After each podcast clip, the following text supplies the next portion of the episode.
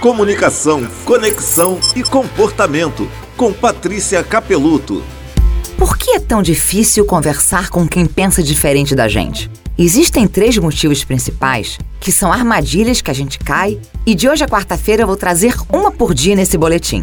Primeira armadilha: o seu objetivo na conversa pode estar equivocado. Por que você quer conversar? Você quer que a outra pessoa mude a forma de pensar, que ela não pense diferente de você?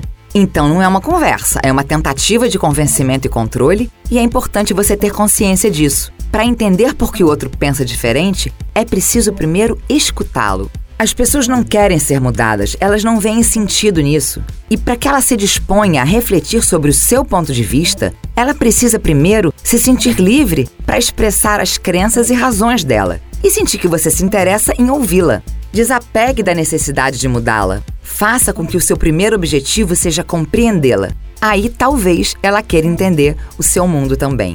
Amanhã eu te conto aqui a segunda armadilha que torna difícil conversar com quem pensa diferente da gente. Comunicação, conexão e comportamento. Com Patrícia Capeluto.